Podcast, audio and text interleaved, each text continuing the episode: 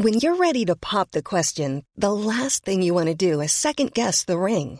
At Bluenile.com, you can design a one of a kind ring with the ease and convenience of shopping online. Choose your diamond and setting. When you find the one, you'll get it delivered right to your door. Go to Bluenile.com and use promo code LISTEN to get $50 off your purchase of $500 or more. That's code LISTEN at Bluenile.com for $50 off your purchase. Bluenile.com code LISTEN.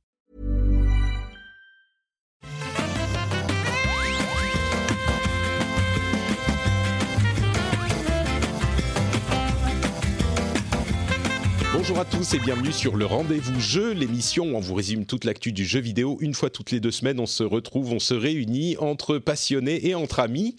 Ah mais dites-moi, ça rime, c'est magnifique. Je suis Patrick Béja et on va vous parler aujourd'hui de gros jeux, de grosses sorties de cette fin d'année. Death Stranding évidemment, euh, Call of Duty Modern Warfare également, et puis des news sur euh, des gros changements chez Shadow qui pourraient devenir intéressants, euh, des changements chez Sony du côté de PlayStation, etc., etc. Même chez Steam, il y a plein de choses qui se passent. Et pour nous parler de tout ça, j'ai le grand plaisir de recevoir d'une part mon ami Maïté slash Escarina. Comment ça va, Esca ça va très bien, Patrick, et toi? Bah écoute, moi je suis en forme, je suis rafraîchi, revenu de la BlizzCon, euh, prêt à continuer à parler de jeux vidéo tout le temps, donc euh, c'est parfait. Euh, et de l'autre côté, l'ami Florian Welter, alias le père Fidalbion. Comment ça va, Florian? T'as réussi du premier coup. Écoute, ça va très bien. ça va très bien. Je suis très content de revenir dans le rendez-vous jeu. Ça faisait un petit moment. C'est vrai, on t'avait reçu, on avait eu le plaisir bah de te recevoir il y a, je sais pas, un an et demi, quelque chose comme ça. Un an et demi, quelque chose comme ça. Euh, avant que tu n'intègres euh, l'équipe des, petits chenapans de Game Cult. Et, ça leur va bien. et que tu ne, donc nous livres le test de Death Stranding qui t'a beaucoup plu. Donc euh, on va pouvoir en parler. J'ai très hâte d'entendre ce que tu as à dire. Eh ben, très cool, j'ai très hâte d'en parler avec toi aussi. Magnifique.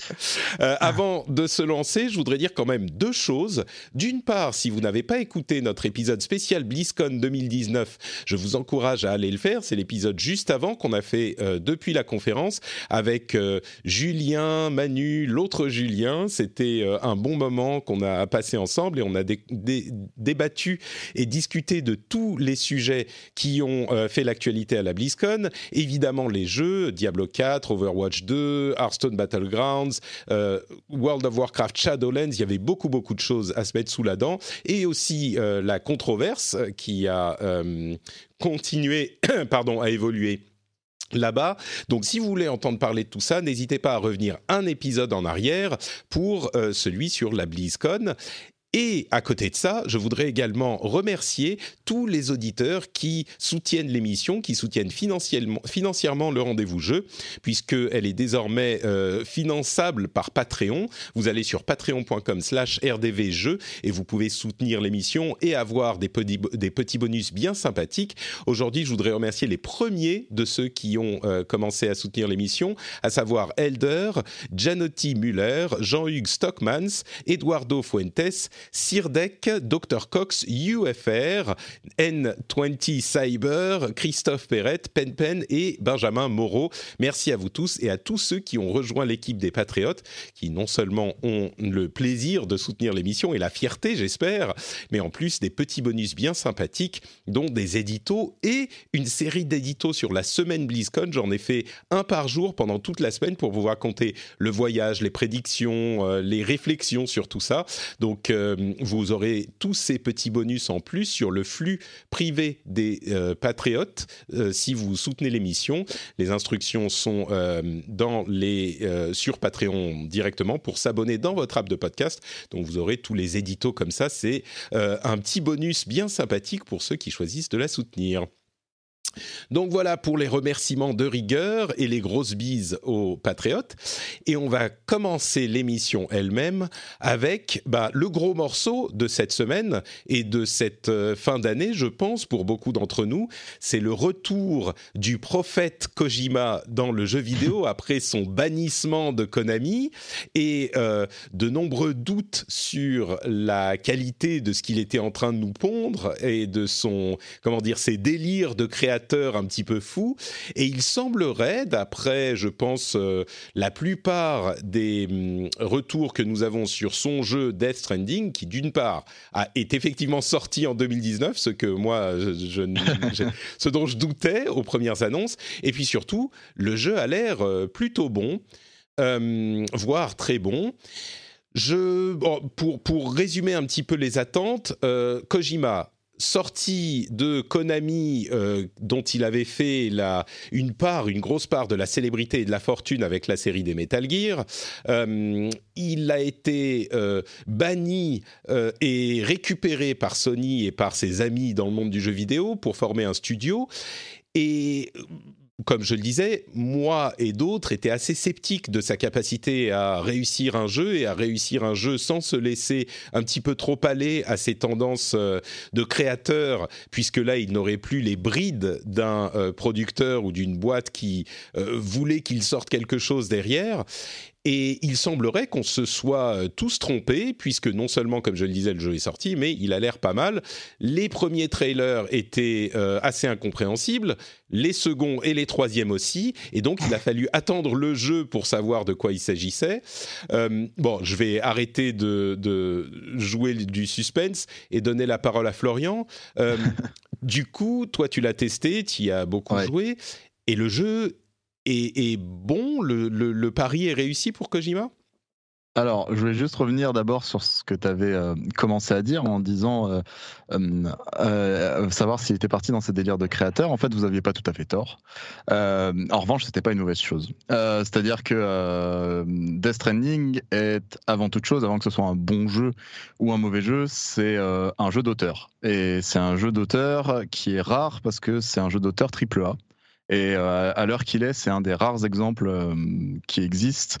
Euh, c'est souvent ce genre de parti pris, ce genre de vision sont souvent l'apanage, on va dire, des jeux indépendants qui sont obligés de se, de se baser là-dessus, de proposer quelque chose de très différent pour sortir du lot et pour exister finalement. Euh, les AAA en revanche ont, tendance à verser dans quelque chose de beaucoup plus consensuel et euh, pour pour plaire au plus grand nombre. Et c'est ça qui est très important, c'est que euh, c'est la première chose que je veux rappeler et que j'ai rappelé un petit peu partout, c'est Death Stranding ne conviendra pas à tout le monde. Ça c'est sûr. C'est un jeu qui n'est pas universel et qui ne se veut pas universel qui ne veut pas plaire à tout le monde. Euh, et, c'est aussi ce qui fait sa grande force à mes yeux, c'est que c'est un jeu euh, un peu absolu qui, euh, qui, assume complètement sa vision, son message et ses thématiques. Et ça en fait un jeu rare et en même temps il, réussit en pour répondre à ta question il réussit vraiment son pari dans dans ce qu'il propose. Mmh. Du, coup, bah, c'est une précision importante. Euh, avant de te reposer la question pour savoir un petit peu euh, bah, ce qu'est ce jeu, parce que je vous avoue que moi, je, je sais toujours pas, et pourtant j'y ai joué pendant une heure et quelques, mais ouais, c'est normal. Euh, je, vais, je vais poser la question juste pour le plaisir à Maïté. Est-ce que, bon, tu suis l'actu du jeu vidéo, est-ce que tu as idée de ce qu'est euh, Death Stranding ou, pas, en ayant suivi de loin? Alors, euh, très rapidement, c'est un jeu euh, de livraison UPS, non C'est pas ça Alors, il faut savoir que je, ne suis pas une grosse joueuse des jeux de Kojima, je suis pas une grande fan des Metal Gear Solid, enfin, c'est pas le type de, gameplay que j'aime beaucoup. Le dernier que j'ai fait remonte à la PlayStation, donc ça fait très très longtemps. On est un petit peu dans le même cas là. Je, me fais jeter des, jeter des, tomates à chaque fois qu'on parle de Kojima parce que je suis pas fan de, de, de ces Metal Gear depuis le premier, et c'est un petit peu sacrilège de dire des choses comme ça. Ah non, mais après, quand je dis que je suis pas fan, c'est euh, vraiment personnel, c'est que c'est pas mon, le type de jeu sur lequel je prends du plaisir. Par contre, je, trouve que le personnage est hyper intéressant, notamment euh, depuis sa séparation avec Konami. On a vu tout ce qui s'est passé, c'était assez passionnant. Et du coup, euh, je suis Death Stranding avec pas mal d'intérêt. Donc, j'attends de voir ce que, ce que Florian va nous en dire et j'en suis très curieuse parce que c'est peut-être le premier jeu de Kojima auquel j'ai vraiment envie de jouer par curiosité. comme tu dis, c'est un jeu d'auteur. Alors, mes questions, ça va être est-ce que ça se prend pas trop au sérieux, etc. Donc je suis curieuse de voir ce que tu vas avoir à nous dire parce que j'ai vraiment un, vrai intérêt pour ce jeu. On est dans le même cas, euh, même si j'étais pas du tout, du tout gagné à la cause de Death Stranding, euh, les trailers et, ce qu'on en a vu m'a beaucoup intrigué et du coup j'ai eu envie de, de, savoir de quoi il en retournait. Du coup, ouais, euh, livraison UPS, c'est ça le jeu? Ouais, on va pas se le cacher. Hein. de toute façon, alors pour revenir sur le fait que que qu'on ne savait pas jusque-là à quoi ressemblerait le jeu. C'est encore une fois, c'est un, un trait de Kojima qui, euh, c'est pas la première fois, il dit qu'en gros, la, la communication traditionnelle euh, autour des jeux vidéo, ça le gonfle et qu'il trouve ça euh, un petit peu triste, un petit peu, euh, un petit peu navrant et que du coup il essaye de faire des choses différentes. On, peut se rappeler pour Metal Gear Solid 5, il avait inventé ce personnage et ce faux studio de Joachim Mogren pour dire que Metal Gear, The Phantom Pain n'était pas un Metal Gear, etc. Là c'est pareil, il a essayé en gros de, de, de vraiment garder le mystère jusqu'au bout sur ce qu'était le jeu, jusqu'au bout parce que je dis jusqu'au bout, jusqu'aux derniers instants parce que le dernier trailer qu'il a sorti, le trailer de lancement, était absolument euh, à contre-pied de ça. Il a livré énormément d'éléments. Moi, j'étais un peu dévasté. Euh, donc voilà, c'est normal qu'on savait pas ce que c'est. Euh, jusque-là, c'est en effet un jeu de livraison. je vais essayer d'en. C'est très difficile d'en parler sans spoiler. bah oui, ne, ne spoilons pas. Oui, c'est vrai que. Non, non, non, non on va pas. On va pas du tout. On va pas du faut le préciser. C'est un, exercice auquel je me suis déjà prêté la semaine dernière dans l'émission de GK, donc ça va. J'ai à peu près le discours qu'il faut. C'est euh, un jeu qui se déroule dans un monde post-apocalyptique, mais c'est une version, une vision très personnelle du post-apo. Euh, selon Kojima, c'est un truc qui n'a rien à voir avec euh, le post-apo nucléaire ou le post-apo apocalypse zombie, des choses comme ça. C'est un monde dans lequel il s'est passé une catastrophe. Là, cette catastrophe, c'est le Death Stranding. Donc le Death Stranding, c'est le nom du phénomène qui s'est passé. il y a plusieurs dizaines euh, d'années, visiblement. On ne sait pas très bien à quel moment on se situe dans le jeu, mais, mais voilà, on sait que c'est dans un futur proche qu'il y a eu cette catastrophe, le Death Stranding, qui a fait euh, énormément de pertes civiles aux États-Unis, puisque le jeu se déroule aux États-Unis.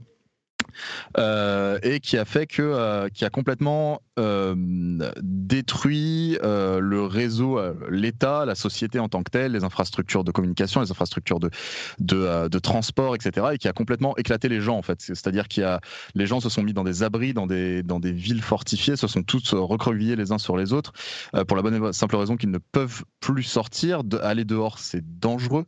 Euh, notamment à cause de l'apparition de ces entités qu'on a pu voir plusieurs fois dans les trailers, qu'on appelle les échoués, donc ces espèces de fantômes, euh, ces espèces de spectres qui, apparaissent à certains endroits euh, du monde, mais aussi à cause de la pluie.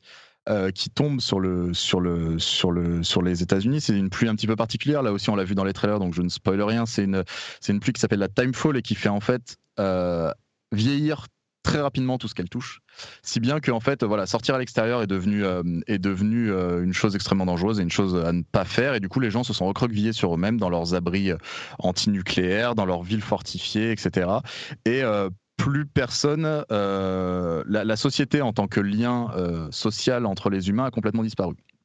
Et c'est un. je comprends. Je comprends pourquoi tu le décris comme ça parce qu'il n'y a pas vraiment d'autre moyen de le décrire. Mais j'avoue que même moi, avec quoi, une heure euh, et demie, deux heures de jeu. Donc, allez, on va dire 50 minutes de trailer et 20 minutes euh, sur la, enfin de trailer de de, de, cinématique et 20 minutes sur la manette. Mais le le monde qu'il a créé, euh, on n'y comprend rien, mais c'est absolument fascinant.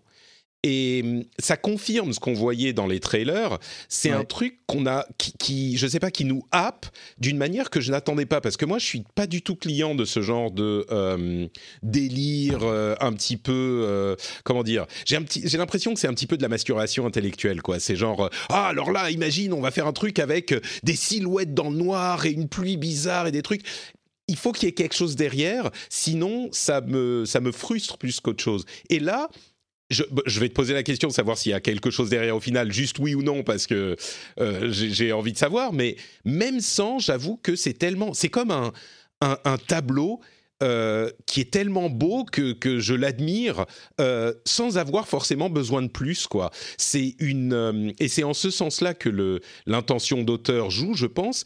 Il y a quelque chose de, satisfaisant et d'exaltant rien qu'à voir l'art en, anglais on dirait the artistry, le l'artiste la direction artistique ouais la direction artistique artistique la l'accomplissement artistique qui est euh, même regarder 10 minutes de jeu on, est tout de suite euh, séduit je crois alors, c'est une partie du truc, ouais. Je t'avoue que je suis pas très fan de l'expression masturbation intellectuelle qu'on a tendance souvent à, à, lancer à tort et à travers euh, mmh. pour, des, pour des jeux un petit peu différents.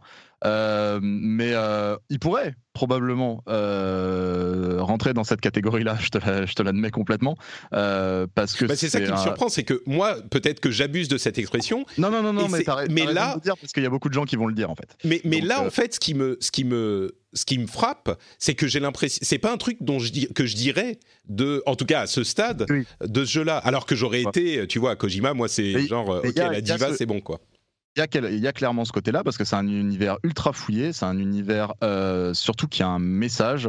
Euh, je voulais juste finir sur le, sur le truc que je disais avant pour pouvoir faire le lien avec ce que tu dis. C'est que euh, dans cette société complètement éclatée qui est revenue à un, à, un côté sauvage d'un point de vue extérieur, des paysages, etc., il y a juste un, des personnages qui constituent encore les derniers liens entre les gens qui sont des livreurs. qui utilisent juste leur force physique pour transporter des paquets d'un abri à l'autre des paquets que les survivants ne peuvent pas, euh, des denrées, des machines, des choses comme ça, qu'ils ne peuvent pas euh, avoir euh, par eux-mêmes sur place. Et donc, bah, ces livreurs, parmi ces livreurs, il y a un certain Sam Porter Bridges, donc qui est le héros du jeu, qui est incarné donc par Norman Reedus. et on va incarner ce héros, pas dans son quotidien de livreur, voilà, parce que c'est la, question aussi, même si le jeu est clairement un jeu UPS où on va faire des livraisons, ce, ce garçon-là, on va lui confier une mission puisqu'il va y avoir il y a un nouvel embryon d'État qui se construit qui ne s'appelle plus les USA mais les UCA, les United City of America, donc euh, les villes, villes unies d'Amérique, euh, qui a un espèce d'embryon de nouveau gouvernement et on va confier à Sam pour différentes raisons que je préfère garder dans l'ombre euh, la mission de reconnecter la côte est à la côte ouest, des installations qui ont déjà été construites par le passé par une première expédition mais qui ne sont pas connectées d'un point de vue réseau.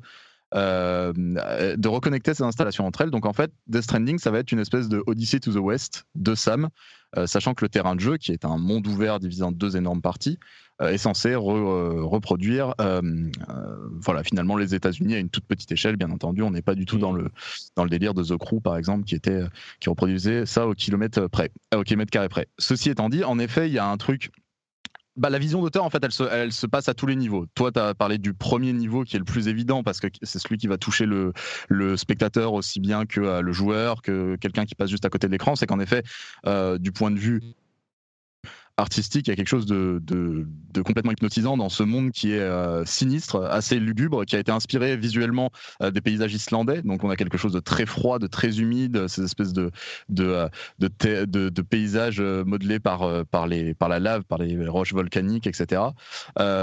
constamment euh, euh, surmonté d'un toit de nuages gris. Euh, voilà, il pleut souvent. C'est très, c'est très très triste comme paysage. En fait, ça va avec le reste du ton du jeu.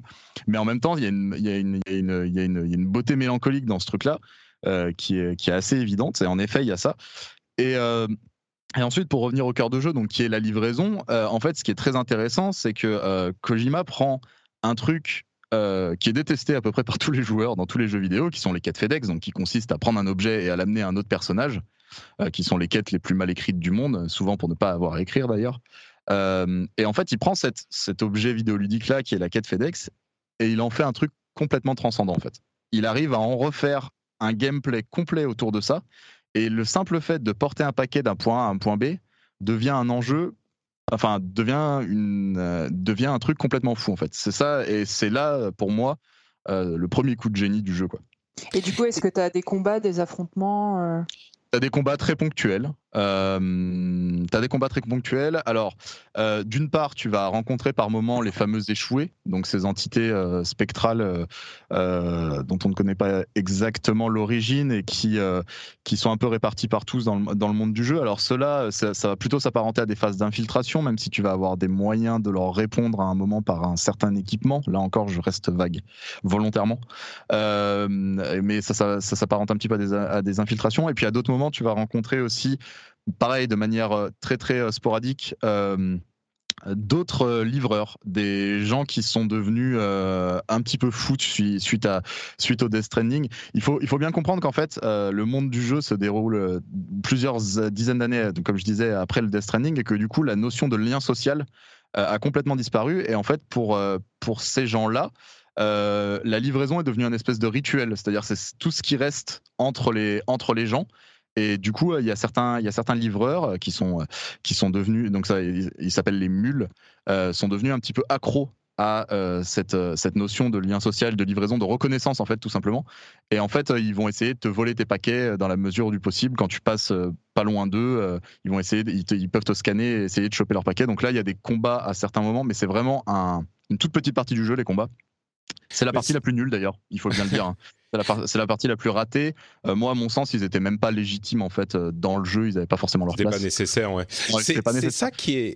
C'est ça qui est, qui est fou quand on parle de ce jeu parce que immédiatement, euh, nous, petits esprits euh, euh, non éveillés au génie de Kojima, euh, on, va, on va immédiatement se demander, et c'était ma première question hein, comme Escarina, est-ce qu'il y a des combats, est-ce que machin, qu'est-ce que c'est que le gameplay? Mais en fait, ce que je comprends, après avoir testé un petit peu et beaucoup en avoir entendu parler, c'est que les quêtes FedEx en elles-mêmes, c'est-à-dire le fait de se déplacer, est le gameplay principal. Et ce qui est vraiment fort, c'est que Kojima a réussi à... Euh, la raison pour laquelle on n'aime pas les quêtes FedEx, c'est parce qu'en fait, c'est une sorte de court-circuitage de gameplay. C'est parce qu'il n'y a pas de gameplay dans les quêtes. Rien. Voilà, Parce que ça implique rien. Alors que là... Il arrive, à faire un truc fantastique. Alors, comment il le fait? C'est ça qui est intéressant, c'est comment il le fait. C'est qu'en fait, euh, il arrive à faire de chaque portage d'un point A à un point B, de ramener ce fameux colis, en fait une, un vrai, une vraie odyssée, un vrai voyage, un truc euh, pénible, qui, enfin pénible dans le sens bon du terme, c'est-à-dire qu'il faut un obstacle qu'il faut surmonter plutôt. C'est-à-dire ça passe déjà par, euh, tu l'as probablement vu toi Patrick, dans le décor, il y a énormément de relief dans Death Stranding. Le paysage euh, de Death Stranding est absolument époustouflant pour ça, et c'est d'ailleurs ça fait ça carrément dans le prolongement de ce qui a fait, de ce qui a été fait sur Metal Gear Solid 5, c'est-à-dire de cacher tout un tout un level design dans un décor naturel dans, dans, dans, MGS5, ça avait été le désert d'Afghanistan et ça avait été la jungle africaine. Ces deux trucs-là, qui étaient simplement des paysages, en fait, révélaient une richesse de, de level design complètement folle. Euh, là, c'est exactement pareil. Et en fait, le, le, premier enjeu de gameplay dans Death Stranding, et tu l'as très bien dit, c'est se déplacer. C'est-à-dire que Sam, en fait, le la, la première chose à laquelle le joueur doit penser en contrôlant Sam, c'est où est-ce qu'il va poser les pieds.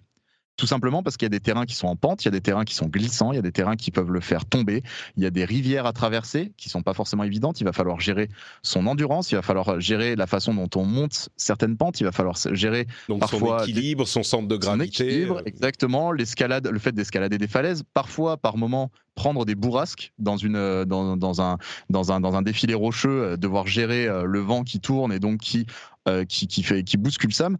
Et par dessus ça, il y a euh, pourquoi en fait euh, quel est le danger finalement de tout ça? C'est pas envers Sam parce que Sam finalement il va tomber il va bon bah c'est pas très très grave il est jamais mis en danger par le fait de livrer vraiment ses paquets.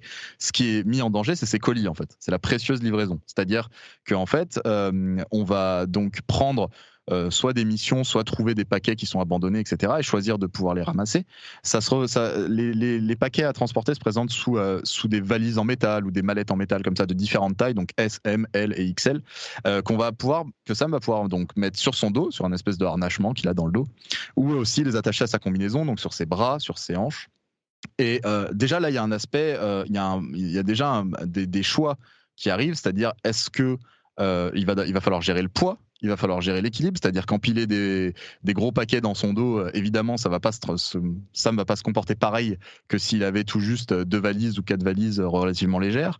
Euh, il va falloir aussi euh, gérer la répartition pour un bon équilibre, et puis tout simplement gérer un petit peu la tâche, c'est-à-dire que Kojima arrive à faire un, truc très intéressant, c'est que la distance qui existe entre les gens, dans l'univers du jeu, il en fait quelque chose de matériel dans le jeu. C'est-à-dire que la distance, c'est vraiment un truc important. Je dois aller au point, au point B, c'est loin, j'y vais à pied dans la majorité du temps. Hein, il y a un moment où il va y avoir des véhicules, mais euh, c'est plutôt ponctuel. La plupart du jeu se fait à pied.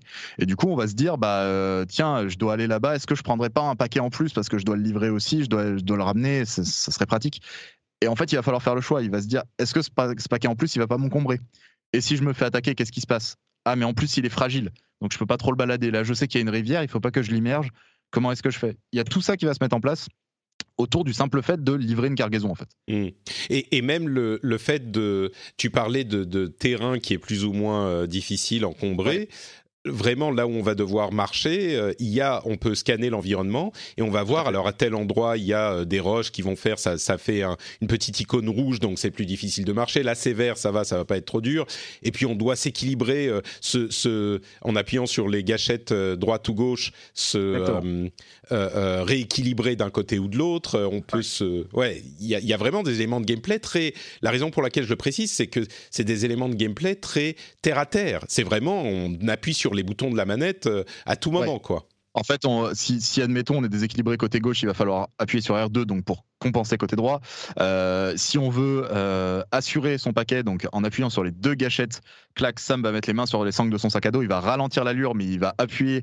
en gros, il va renforcer ses appuis. Donc par exemple pour traverser une rivière, donc clac, il va, il va essayer d'être centre de gravité plus bas, de marcher comme ça. Il y, a, y, a, y, a, plein de choses qui vont être à prendre en compte et qui font que, comme tu le dis, en fait, eh ben, là où la quête FedEx c'est juste n'implique rien du point de vue du joueur, du point de vue gameplay, du point de vue, bah là en fait il y a tout un tas de données à prendre en compte et de, choses à effectuer.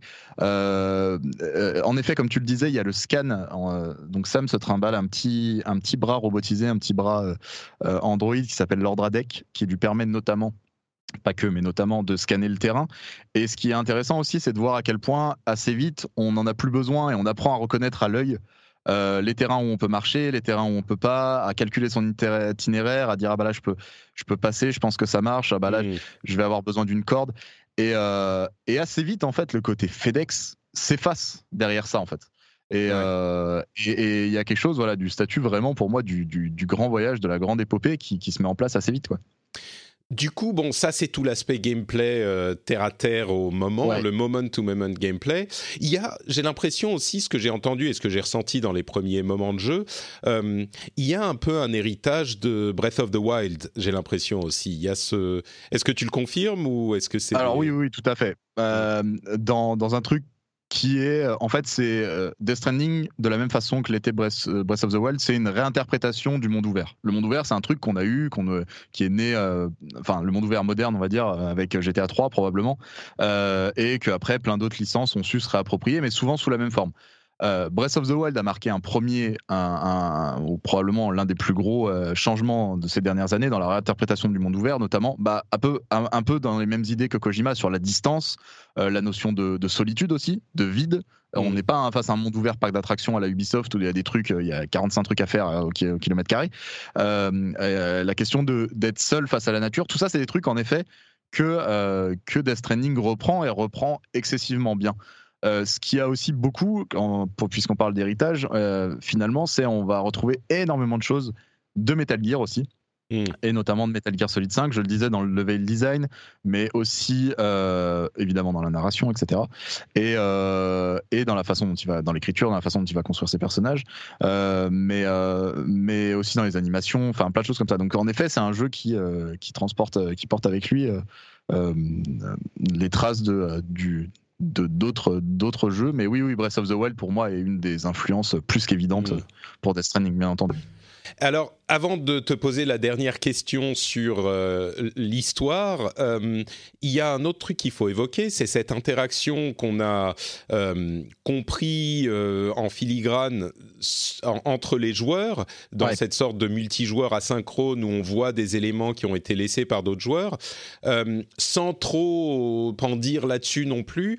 Est-ce que c'est un élément important du jeu? Est-ce que c'est un élément qui apporte quelque chose? Ou est-ce que c'est un gadget pour dire qu'on l'a mis, quoi. Non, non, c'est pas du tout un gadget et euh, c'est parfait parce que ça m'amène vers un truc que je voulais absolument vous dire. Euh, c'est qu'en gros, euh, Death Stranding, c'est un jeu qui a donc cette thématique qui est sur les liens entre les gens, la façon dont ils se connectent et la façon dont on les coupe aussi et comment on vit sans, etc. et cette thématique, ce message, parce que c'est vraiment un jeu politique euh, Death Stranding. Euh, il y a question par exemple de, de murs entre les gens, de gens qui construisent des murs entre les gens. Euh, je n'ai pas besoin de vous faire un dessin. Euh, il y a question de, voilà de message de social, écologique. Et, et, en fait, là où le jeu est aussi brillant, c'est qu'il arrive à filer son message à tous les, dans toutes les strates du jeu. C'est-à-dire que le gameplay lui-même passe ce message, l'histoire bien entendu, mais aussi le multi. C'est-à-dire que le multi, il va clairement dans le sens de cette reconnexion, même elle est même factuelle, puisque là, les joueurs sont connectés littéralement par le réseau. Donc c'est euh, absolument pas gadget parce que ça va dans le sens du message du jeu. Et donc comment ça se matérialise? C'est pas du spoil parce que ça arrive très vite hein, globalement dans le jeu. Euh, en gros, c'est si on accepte de se connecter, bien entendu, ce n'est absolument pas obligatoire. Euh, à chaque fois qu'on découvre une nouvelle zone, euh, à chaque fois qu'on reconnecte un nouveau nœud, donc une nouvelle installation, plus on va vers l'ouest, à chaque fois on, on, reconnecte un nouveau nœud de réseau, et bah on va voir apparaître euh, dans la zone géographique concernée euh, les constructions des autres joueurs parce qu'en fait, euh, Sam, euh, au cours de son voyage, va pouvoir construire de petites structures temporaires. Euh, donc que ce soit par exemple une corde d'escalade plantée au sommet d'une falaise, que ce soit euh, par exemple un coffre euh, qui va abriter les colis que vous pouvez pas livrer, par exemple, que vous avez récupéré en pleine mature, mais vous n'avez pas le temps pour le moment. Voilà, je vais les mettre à l'abri plutôt qu'ils s'abîment et que je les perde, etc. Euh, ça peut être aussi euh, des moyens de transport, ça peut être des abris contre la timefall un petit peu plus tard, euh, des choses comme ça. Et bah tout ça, en fait, euh, le jeu va les faire apparaître dans les parties des autres joueurs. C'est-à-dire que si moi j'ai posé une corde en haut d'une falaise, et ben il y a des autres joueurs qui vont pouvoir s'en servir derrière moi et qui vont du coup avoir leur voyage un petit peu facilité par cette installation que j'ai fait. C'est un coup de main en fait. Et le jeu réussit très bien ce côté, euh, hop, peut-être un petit peu candide, mais de genre on se donne la main pour, pour tirer dans le même sens. L'idée c'est de dire, bah, vous n'êtes pas le seul livreur dans le monde et regardez, on se fait des clins d'œil, euh, les gens vont pouvoir s'entraider en fait. Et ça et... donne pas, ça donne pas des choses aberrantes avec des cordes qui pendent d'un peu partout? Non, parce que alors c'est une question, c'est une très bonne question et c'est c'est c'est extrêmement bien fait. La technologie multi du jeu est extrêmement bien fichue. Euh, tant le fragmentage du nombre de joueurs au euh, niveau des serveurs, c'est-à-dire qu'en fait, on n'a pas tout le monde entier sur le même serveur et dans notre partie. Donc on n'a pas les, les on n'a pas des dizaines de milliers de cordes qui apparaissent euh, tout d'un coup euh, comme ça. en fait, c'est extrêmement bien structuré, ça arrive euh, par, par, par batch relativement euh, limité, de façon à ce que ça fasse un, petit, un minimum naturel. C'est extrêmement bien foutu de, de, en termes de, de progression, c'est-à-dire qu'en fait, n'importe quel joueur, suivant où il en est, euh, trouvera un petit peu des aides et pourra lui-même poser des aides pour les joueurs qui viennent derrière lui.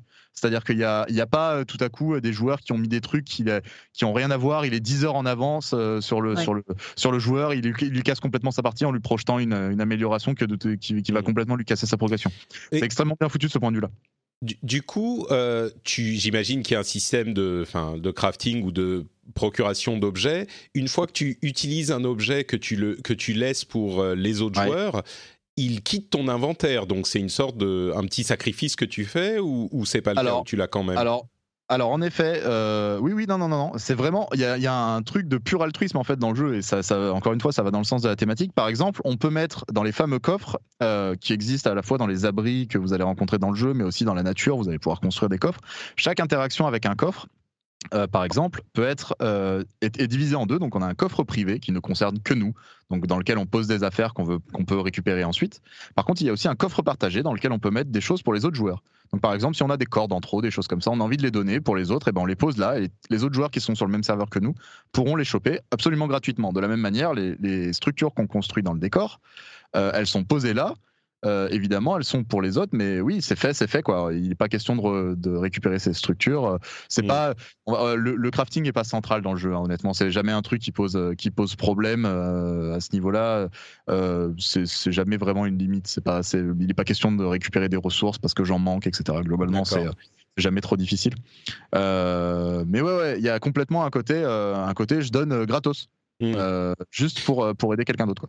Tu, tu, parles de serveur, c'est pas un truc qu'on sent dans le jeu, c'est juste que ça se connecte non. sans qu'on ait. Voilà, oui, c'est juste qu'en fait le jeu se connecte et on sent évidemment que euh, bah, on voit direct sur la partie qu'on n'a pas des, des, milliards de, de, trucs qui pop dans tous les sens, donc forcément on est on sent direct qu'on est fragmenté en fait. Mm. En... Et c'est nécessaire, et c'était nécessaire parce que sinon ça aurait été la, ça aurait été n'importe quoi. Ouais. Mais, euh, mais c'est vrai que c'est un truc qu'on voit euh, de temps en temps dans certains jeux. Évidemment, euh, Dark Souls, on s'en souvient. il y a, enfin, il y en a d'autres. Je pense à Nier Automata, la fin, qui, oui. qui, évoquait un peu ça. Il y a même dans des jeux comme Fire Emblem, il y a des moments. Enfin, il y, bon, il y en a plein. Bref, des, des jeux qui font un peu ça. Mais là, ça a l'air d'être un un aboutissement là aussi de ce, cette idée. Ouais, euh, je vais, du coup te poser la dernière question. Euh, Est-ce que l'histoire qui est très mystérieuse et qui, est, euh, qui fonctionne, ou l'imagerie les, artistique, euh, est-ce qu'au final, je ne sais pas si je peux te demander, est-ce que ça, est-ce qu'on comprend, euh, est-ce que tout fait sens, euh, tous les trucs étranges qui sont lancés au début, est-ce que ça fait sens? Mais en tout cas, ce que je voudrais te demander, c'est est-ce que ça marche? Est-ce que c'est satisfaisant au bout du compte? Ou est-ce qu'on a l'impression d'avoir fait une sorte de, je sais pas, de Lost où à la fin on se dit ah bon tout ça pour ça, euh, rien n'est expliqué et ça laisse une petite frustration? J'aurais, dit un, côté David Lynch, mais je vais me faire des. Non, si, si, moi, je suis. Non, non, Décidément, Iska, on est, on, est très euh, en phase, ouais. J'allais, j'allais utiliser Lynch comme comparaison. Il y a clairement euh, ça dans Death Stranding, c'est-à-dire qu'il faut accepter en se lançant qu'on ne va pas tout comprendre. Ah, que, merde. Euh, c'est pas dramatique. Non, mais vraiment, c'est pas dramatique. C'est-à-dire que l'essentiel va être compris, mais il faut pas. Hmm. Euh, voilà, les midi-chloriens de Star Wars, voilà, on va pas aller jusque-là, quoi. On va oui, non, bien sûr, d'accord. Il n'y avait pas besoin d'expliquer la force, bah voilà. De la même façon, il y avait des choses qui n'avaient pas, qui n'ont pas besoin d'explication dans Death Stranding, ou en tout cas, euh, qui. Euh, le récit n'en meurt pas s'il n'y a pas d'explication. Il faut accepter que voilà, il y aura pas forcément toutes les clés en main, pas toutes les clés en main aussi, surtout sur le premier run. moi, par exemple, j'ai hâte de refaire le jeu après l'avoir fini pour relire d'autres choses et les comprendre différemment aussi. Mmh. Euh, je pense Combien de temps ton premier run à peu près euh, Moi, 60 heures. Ah oui, quand même, euh, d'accord. ouais, ouais, 60 heures, sachant que j'ai pas tout fini. Que, comme d'habitude, quand je fais un test, je joue comme je jouerais pour moi, c'est-à-dire que je trace pas, je vais pas plus lentement, je, je fais un peu, un peu de tout. Je pense que j'ai fini les, à vue de nez les trois quarts du contenu du jeu, je dirais, mmh. vraiment à vue de nez. Donc, pour quelqu'un qui veut faire que l'histoire principale et aller, on va dire, aussi vite que possible sans, sans rusher. Mais... Je crois que c'est 35, 35-40, mais ça serait dommage parce que le jeu a cette qualité aussi qui euh, il lit extrêmement bien le contenu, on va dire, avec des gros guillemets, principal et le contenu annexe. Hmm. Il t'amène euh, vraiment une utilité dans les quêtes euh, secondaires. Là encore, j'utilise des mots qui sont génériques, mais c'est pas vraiment des quêtes. Hmm. Euh, dans, dans, le contenu annexe, en fait, il y a une vraie utilité à les faire, tant scénaristique qu'au niveau du gameplay. Il y a un vrai apport, il y a vraiment quelque chose à gagner dans le fait de les faire. Donc finalement, il t'amène très bien à les faire. Donc ouais, ouais, je dirais entre 40 et 60, peut-être même un peu plus, suivant comment tu le fais. Et et je ne sais plus où j'en étais. J'en étais à, Pour l'histoire, oui, on ne oui, pas toutes les clés, euh, mais c'est quand même satisfaisant. Et on comprend ce qui s'est passé. Et c'est un univers vraiment unique euh, qui a vraiment euh, pas de, de trucs comparables. Il euh, y, a vraiment rien qui est, on se dit ah ouais c'est un peu inspiré de ça. Non, c'est inspiré de rien, ça ne ressemble à rien.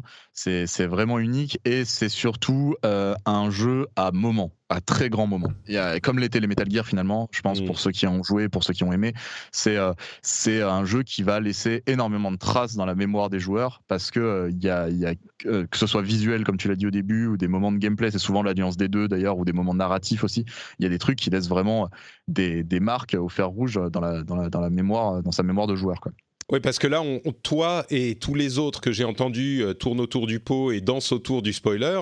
Euh, mais il y a plein de choses, j'ai l'impression, dont tu peux pas parler parce que tu veux pas gâcher le plaisir des joueurs. Mais je veux dire, il y, a vraiment des choses. Euh, qui se passent, quoi. C'est ce que je comprends. Il y a des choses qui se passent. Le, le, truc que je peux dire sans spoiler, c'est sachez que ce que vous avez vu dans les trailers, à part peut-être dans le trailer de lancement qui vraiment était n'importe quoi. Euh, mais euh, globalement, ce que vous avez vu dans les trailers, c'est qu'une toute petite partie du jeu. Hmm. Euh, et que vraiment il y a d'autres choses et il y a des trucs complètement fous en termes de mise en scène, d'idées de, gameplay, de, de, voilà de moments de jeu, vraiment de, de trucs. On fait waouh. Et, et, et, vraiment, oui, il y en a. Il y en a en réserve. Et encore une fois, ça fait 60 heures, donc vraiment, il y en a. Et il y en a que ce soit de manière très triviale, c'est-à-dire dans le quotidien, euh, que, comme tu disais, le gameplay très terre à terre, le gameplay minute par minute, que dans le truc plus scénarisé, dans, dans ce que va amener l'histoire, dans des grands moments plus, euh, plus attendus, etc. Il y en a, il y en a vraiment partout, quoi. Donc, euh, donc voilà. Bon, euh, écoute, ça, ça fait envie. Euh, ce qui est sûr, c'est qu'on a l'impression que Kojima a réussi une sorte de, tour de force en se relégitimisant d'un coup à fond, en confirmant le génie que euh, de nombreux joueurs lui attribuent depuis des années.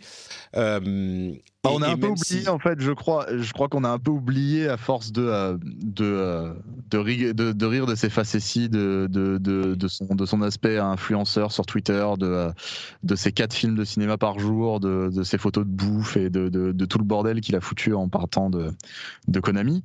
je crois qu'on a un peu oublié surtout que c'est un game designer génial quoi, et que globalement Metal Gear, on aime ou on n'aime pas, je pense que très peu de gens seraient capables de dire que c'est des mauvais jeux. Et, voilà. Mais ce qui, ce qui, est vraiment fort, j'ai l'impression, c'est que là, il, il va. Euh, Enfin, il fait encore plus fort. Euh, j'ai joué une heure, donc je sais pas, mais de tout ce que j'entends de, des impressions que j'ai, c'est qu'il fait encore plus fort qu'avec Metal Gear, parce qu'en plus de faire des choses intéressantes au niveau gameplay, il a cette euh, inventivité artistique au niveau visuel, au niveau de narration.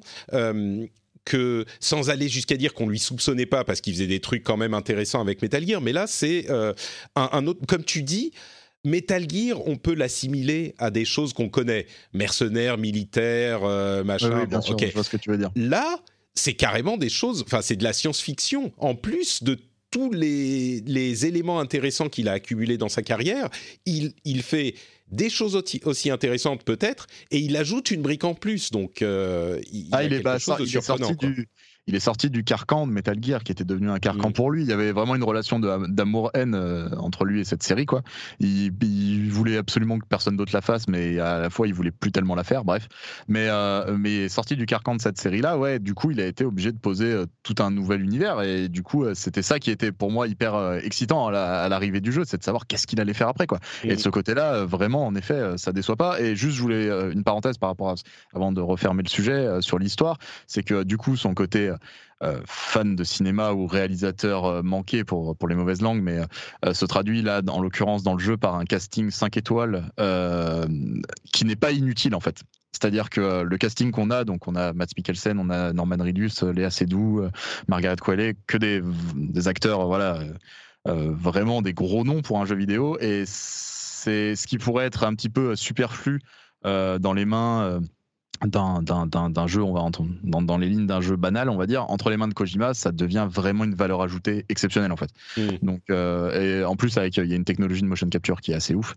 Euh, donc, euh, donc pour le coup, avoir ces gens-là dans la peau des personnages qu'il a taillés avec Yoji Shinkawa, qui est toujours là pour pour le, le cara design des personnages, ça apporte vraiment quelque chose de plus à l'histoire et à tout ce que ce qu'on disait sur les, les moments de jeu. J'avoue que j'étais le premier à me moquer un petit peu gentiment de Kojima euh, sur cet aspect réalisateur, ah, euh, il a envie mais pas machin. Mais euh, encore une fois, là j'ai vu une moitié de film réalisé par Kojima en une heure et demie de jeu. il y a tellement de moments, rien que dans cette introduction, je me suis dit, mais ça c'est tellement beau, et pas juste beau parce que le moteur de, de Guerrilla Games... C'est ça. Euh, et, beau. Et c'est vrai qu'il y a euh, une, une, qualité graphique qui est indéniable au niveau technique, mais au niveau de la réalisation, on est vraiment euh, dans ce qu'il ce y a de plus admirable quoi, dans les, pour ce type de production. Donc, ouais, non, il y a vraiment quelque chose pour moi, en tout cas, on va voir, je vais continuer à jouer, mais j'ai l'impression que ça pourrait me retourner sur Kojima alors que j'étais vraiment pas convaincu. Euh. bah écoute, c'est tout ce que je te souhaite. Ce qui est sûr, c'est que c'est un jeu, pour moi, à nul autre pareil, vraiment, mais euh, qu'il faut.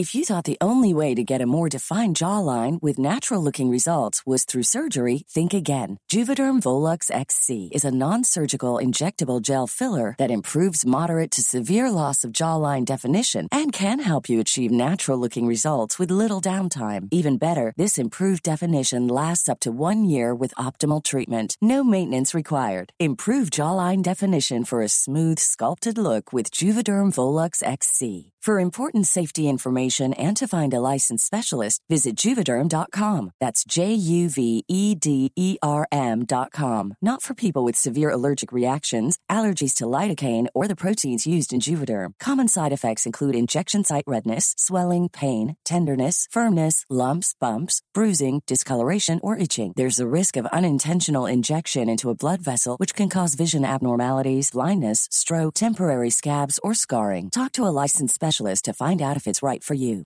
Introducing Wondersuite from Bluehost.com. Website creation is hard, but now with Bluehost, you can answer a few simple questions about your business and get a unique WordPress website or store right away.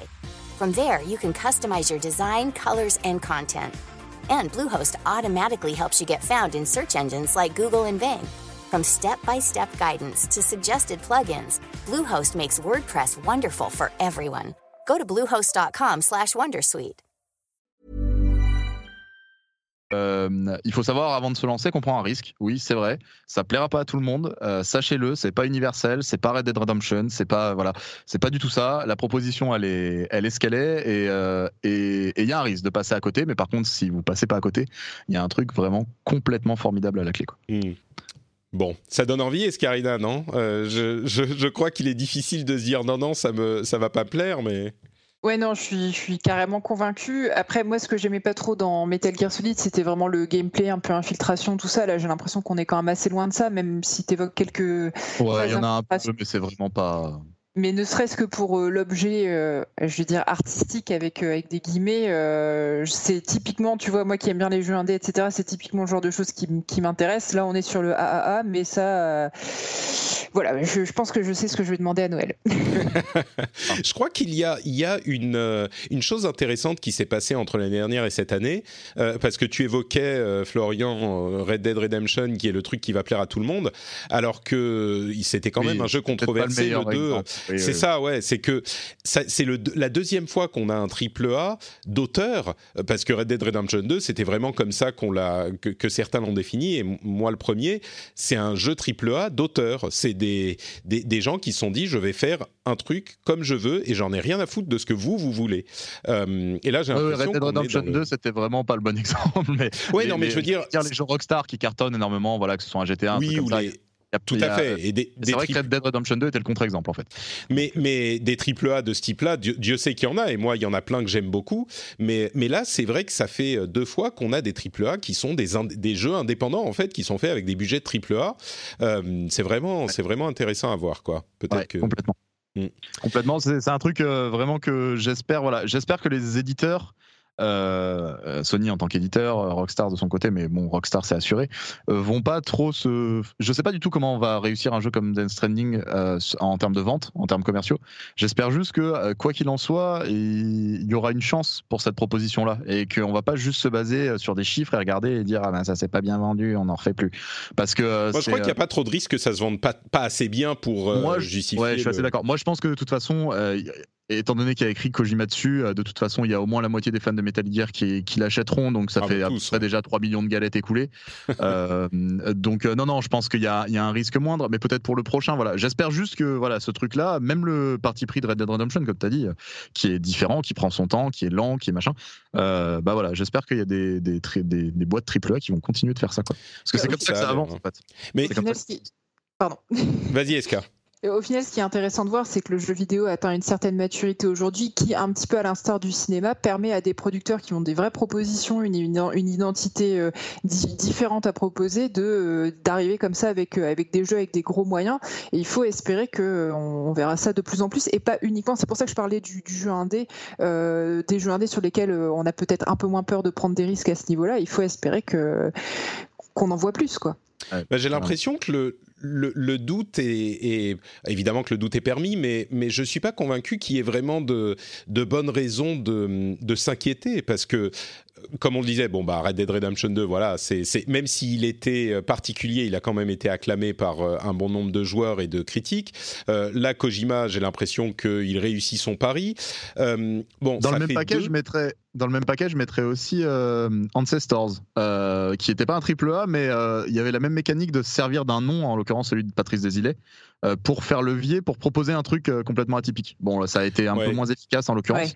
J'ai l'impression euh, que justement, il n'a pas connu le succès. Euh. Il n'a pas, pas connu, mais c'était, c'était un peu le même levier. C'est euh, là, je pense mm. que Kojima mise sur son nom pour proposer un truc complètement atypique parce qu'il dit, en point de vue commercial, ouais, mais il y a mon nom qui va permettre. De... Avait fait pareil. Et je trouvais ça, malgré le fait que ce soit raté dans l'exécution, dans l'intention, c'était hyper louable aussi. Oui, t'as as quelques noms, même Peter Molineux ou des trucs comme ça. Enfin, des... Bah là encore, c'est. Mais, mais j'ai l'impression que justement, avec Molineux, c'était l'ancienne génération et c'est des gens qui allaient un petit peu trop dans le, dans le, pas dans le délire, mais enfin qui partaient dans leurs idées. Euh, avec l'équilibre entre les idées d'auteur et euh, l'importance du gameplay et du, du joueur euh, était un petit peu déséquilibré. Là, Kojima, j'ai l'impression, et peut-être que je me trompe, mais j'ai l'impression que, comme tu le disais, Florian, c'est sa, sa puissance de game designer qui est au centre de tout, et le reste et, satellite. Mais, mais il a vraiment, il perd pas de vue le fait qu'il fait un jeu avant tout et que euh, le jeu doit avoir son intérêt également. Et c'était le cas aussi dans Red Dead Redemption 2. Ensuite, on, apprécie ou on n'apprécie pas la proposition, mais je sais pas, j'ai l'impression qu'il y a une, euh, une, euh, un, un, focus plus fort sur ce qu'est le, ce que doit être le jeu, avec des bah, choses. et puis c'est, c'est quand même des, c'est quand même des, des on va dire, euh, par exemple, en à l'opposition à un Molineux qui, est, qui était, euh, bon déjà, qui a beaucoup bullshité, mais qui, euh, qui se basait surtout sur du gameplay, on va dire. là, que ce soit Red Dead ou que ce soit Death Stranding et dans une moindre, dans une moindre mesure aussi Ancestors, il y a une, comme on disait tout à l'heure, il, il, y a aussi une dimension artistique, il y a une dimension mmh. message aussi. Enfin, Red Dead, c'est toute une relecture de la de l'industrialisation américaine, etc. Il y, a, il y a, une dimension à chaque fois. Alors, est-ce que c'est un hasard, est-ce que c'est un ou pas, mais c'est il y a une dimension cinématographique importante euh, dans les deux. Euh, donc, euh, donc ouais, ça, ça, ça, évolue un petit peu. Euh, je suis, je suis vraiment curieux de savoir comment, comment ça, comment ça va continuer. Ouais, est-ce que par exemple, est-ce que par exemple, on va filer les clés de à des studios indés avec une grosse vision pour pour qu'ils fassent des jeux à plus gros budget, par exemple? ça peut, ça, ça peut être un, aussi une évolution du truc. Donc, euh, donc euh, oui, oui, si ça peut établir une tendance, c'est vraiment ce qui fera avancer le média. Quoi. Là, on est à deux, trois exemples. Euh, si on commence à en avoir un petit peu plus, ça fait une tendance effectivement, et, et c'est intéressant. Je crois que je rejoins ce que disait Escarina. Je crois que on arrive à un stade de l'évolution de cette industrie où euh, il y a des noms qui ont suffisamment d'expérience et de savoir-faire pour pouvoir s'imposer de manière euh, un petit peu sûre. C'est-à-dire qu'on sait euh, qu'on donne les clés à quelqu'un qui sait ce qu'il fait et pas juste à quelqu'un qui est un, artiste un peu fou ou un bullshitter professionnel qui va dire ah mais moi je vais te faire ça et ça. Non, tu sais que c'est quelqu'un de sérieux, de professionnel, de la même manière qu'on peut l'avoir dans le cinéma. Il y a des gens qui sont des auteurs, mais dont tu sais qu'il va te faire un film au final quoi. Tout le monde va pas forcément aimer, mais ça sera un film, pas un projet bizarre. Donc. Euh. Ouais, non, il y a, voilà, il y a un truc euh, de mettre mettre des sous dans un panier quand même un petit peu un petit peu safe quoi. Donc euh, oui, non, bien sûr. Bon, bah écoutez, donc euh, on, en reparlera certainement de ce jeu et en tout cas pour le moment, ça a l'air d'être plutôt une réussite. Je suis curieux de savoir si vous l'avez euh, acheté et si vous l'avez avez commencé à le tester aussi. Sans euh, spoiler, venez nous dire ce que vous en pensez dans les commentaires de l'émission sur le site, bah, frenchspin.fr. Euh, bah, on va continuer rapidement avec euh, des impressions. Alors, on parlait de, triple A classique. Bah, là, on est en plein dedans. Call of Duty Modern Warfare, qui est sorti il y a une dizaine de jours. Euh, comment dire? C'est moi, j'ai joué quelques heures. la campagne solo doit faire 5 heures, donc ça reste des impressions, mais c'est Call of Duty, quoi. Euh, c'est Call of Duty, c'est un Call of Duty réussi, mais qui ne sort pas des jalons posés par la série, ce qui n'est pas surprenant, ce dont on ne devrait pas, on devrait pas lui demander autre chose a priori. C'est hyper beau. Euh, là encore, il y a certains moments où je vois les cutscenes et, je me dis les visages expriment quelque chose et c'est intéressant dans un jeu qui euh, n'est pas vraiment basé sur la profondeur. Euh, c'est intéressant d'avoir des, acteurs qui expriment quelque chose. Il y a une histoire qui se veut un petit peu plus subtile que ce qu'on a généralement dans les Call of Duty.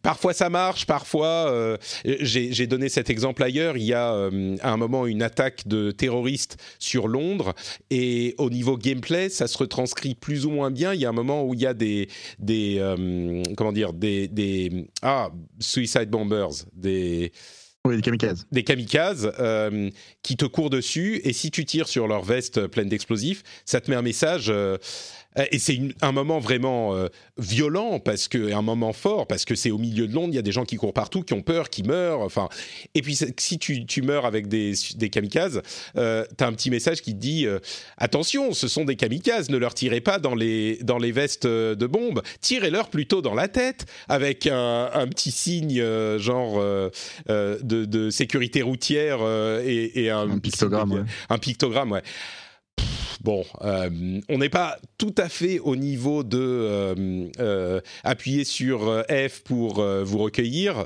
comme dans les précédents. C'est un moment mémorable de Call of Duty, et pas en bien. Mais bon, il y, a des moments où ça n'atteint pas tout à fait son but dans l'ensemble, c'est une réalisation qui est assez impeccable. Euh, c'est un petit peu plus focalisé, on comprend un petit peu mieux l'histoire que euh, dans les Call of Duty habituellement. Ça nous balade de euh, terrain d'opération en terrain d'opération comme, on, a l'habitude dans ces jeux-là. c'est ça a l'air d'être un Call of Duty de qualité, mais ça reste Call of Duty. Donc euh, voilà, je ne sais pas si ça en, dit beaucoup à ceux qui sont intéressés par les impressions, mais c'est un bon Call of Duty, quoi. Voilà. je sais que je... Vas-y, vas-y, vas-y. Vas-y, Eska. Je voulais juste te demander si tu avais pu éprouver un peu le, crossplay en ligne. Euh. Non, j'ai pas joué en multi. Tu sais, j'étais entre la BlizzCon et les machins, donc j'ai joué un tout petit peu. Euh, j'avais testé la bêta du multi, mais bon, là encore, c'était l'impression c'est Call of Duty. Et pour le multi, le crossplay, euh, je crois que ça change pas grand-chose. Hein. Ils ne vont euh, pas te mettre contre des gens au clavier souris euh, autant que possible. Ah ouais, ah, dans la mesure du possible. Euh, bah, chez nous, euh, Pipo et Nodus l'ont notamment fait parce que Pipo joue sur, sur à la manette et Nodus joue, joue clavier souris. en gros, le jeu, donc il y a bien du crossplay. Le jeu, dans la mesure du possible, fait, des, fait tout pour te mettre face à, à, ton équivalent, on va dire.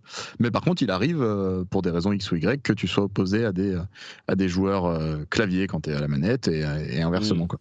Donc, mais le, jeu euh, apparemment fait euh, assez bien son taf en matière de matchmaking et il, et il réussit, euh, il réussit pas trop mal son ses, matchs ouais. ouais. ça, ça, ça, si c'est trop présent, je suis sûr que ça peut être patché. c'est pas un truc qui m'inquiète énormément. C'est frustrant quand tu tombes dans une partie et J'imagine que si, même si on n'a pas aujourd'hui, tu pourras mettre un, un paramètre, ne me mettre, ne me mettre que contre des gens qui sont aussi à la manette, parce que le problème c'est ça, c'est que oui, oui, voilà, tu peux mettre ça et bon.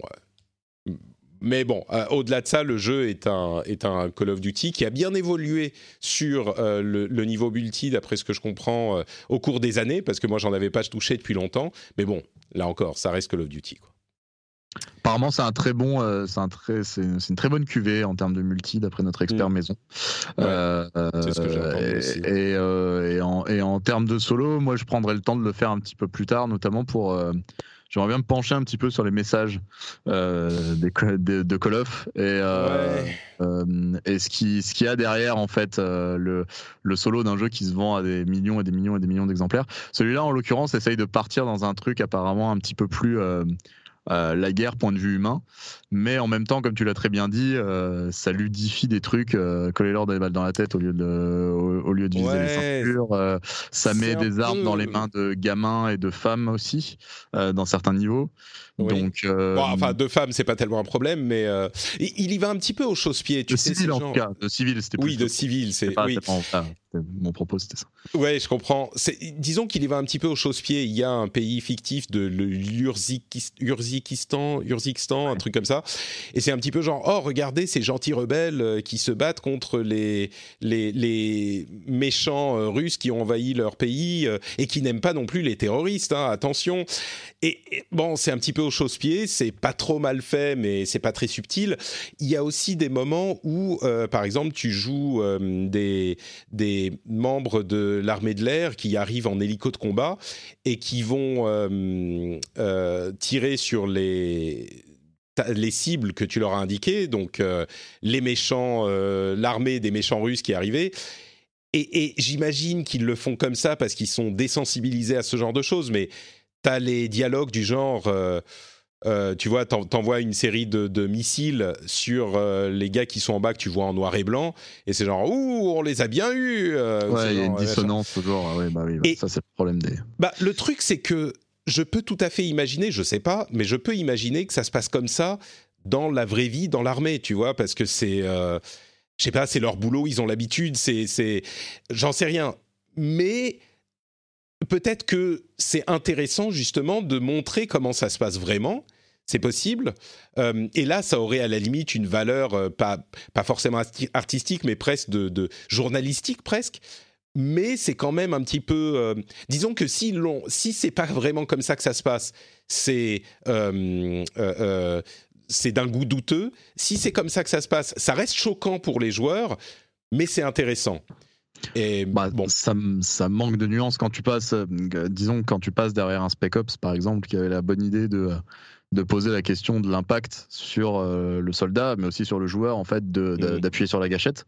Euh, bah, c'est vrai qu'arriver derrière dans des jeux euh, euh, hyper bas du front de ce point de vue-là, c'est ignorer tout un, tout un truc, que ce soit les, les, les, les syndromes post-traumatiques, que ce soit des productions cinématographiques comme Jared, comme des, des choses comme ça. C'est, je pense, bah. je, pense que c'est hyper premier degré et que, bah, en l'occurrence, clairement de, de zone de gris, quoi c'est l'impression que j'ai eue. C'est j'ai fait la moitié de la campagne solo. Il n'y avait aucune euh, subtilité là-dedans. Euh, peut-être que ça change après, mais oui, on n'est pas du tout ni dans un Spec Ops ni dans un quelque chose de qui étudie ça. Alors que c'était un petit peu, c'était pas tout à fait la promesse, mais ils avaient l'air de dire on va montrer la guerre telle qu'elle est. Ils avaient l'air de de, de, comment dire d'insinuer qu'il y aurait quelque chose de plus. Moi, c'est pas l'impression que j'ai eue sur ces premiers moments. Mais, bon, ça reste un bon Call of Duty, quoi. Pas sûr qu'ils sachent faire. Ouais, c'est le problème. Enfin. Bon, Escarida, on t'a un petit peu euh, bouffé la parole. Euh, est-ce que toi, tu disais, tu as aussi discuté un petit peu de Call of avec, euh, avec tes amis qui avaient l'air d'être satisfaits de l'opus? Oui, assez emballé. on a discuté comme ça un petit peu du, crossplay. non, non, ils ont ils ont l'air plutôt contents comme vous. Ils disent que c'est plutôt un bon millésime. Après, moi, je suis plus Team BF, donc du coup, je suis passé un peu à côté. ouais, je peux comprendre.